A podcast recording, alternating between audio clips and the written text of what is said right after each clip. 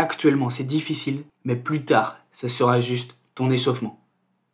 Tu as l'impression de ne plus pouvoir atteindre ton objectif, tu penses être trop faible pour te hisser au sommet que tu convoites. Voici ma question.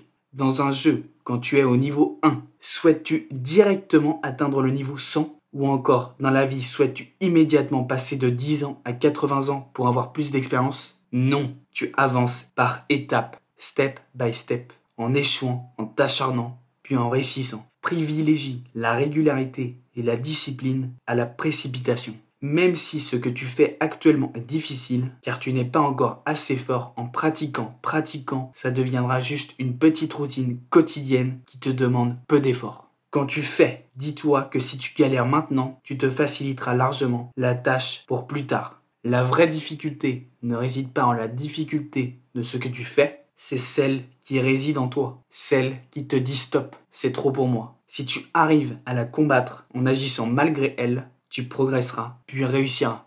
Prenons un exemple simple. Tu souhaites renforcer ton corps. Pour cela, tu décides de faire des pompes. Au début, tu arrives à en faire 2-3 puis tu arrêtes. En faisant 3 séances par semaine, tu commences à progresser. Puis en quelques semaines, tu arrives à en faire plus d'une dizaine. Pour compléter ton entraînement, tu décides d'ajouter d'autres exercices. Au final, maintenant les pompes te servent juste pour l'échauffement de ta séance. Pour rendre une tâche simple, fais-toi comprendre que la tâche à faire est simple. Tu penses que lire un livre est compliqué? Lis une page par jour la première semaine, deux la seconde, trois la troisième, etc.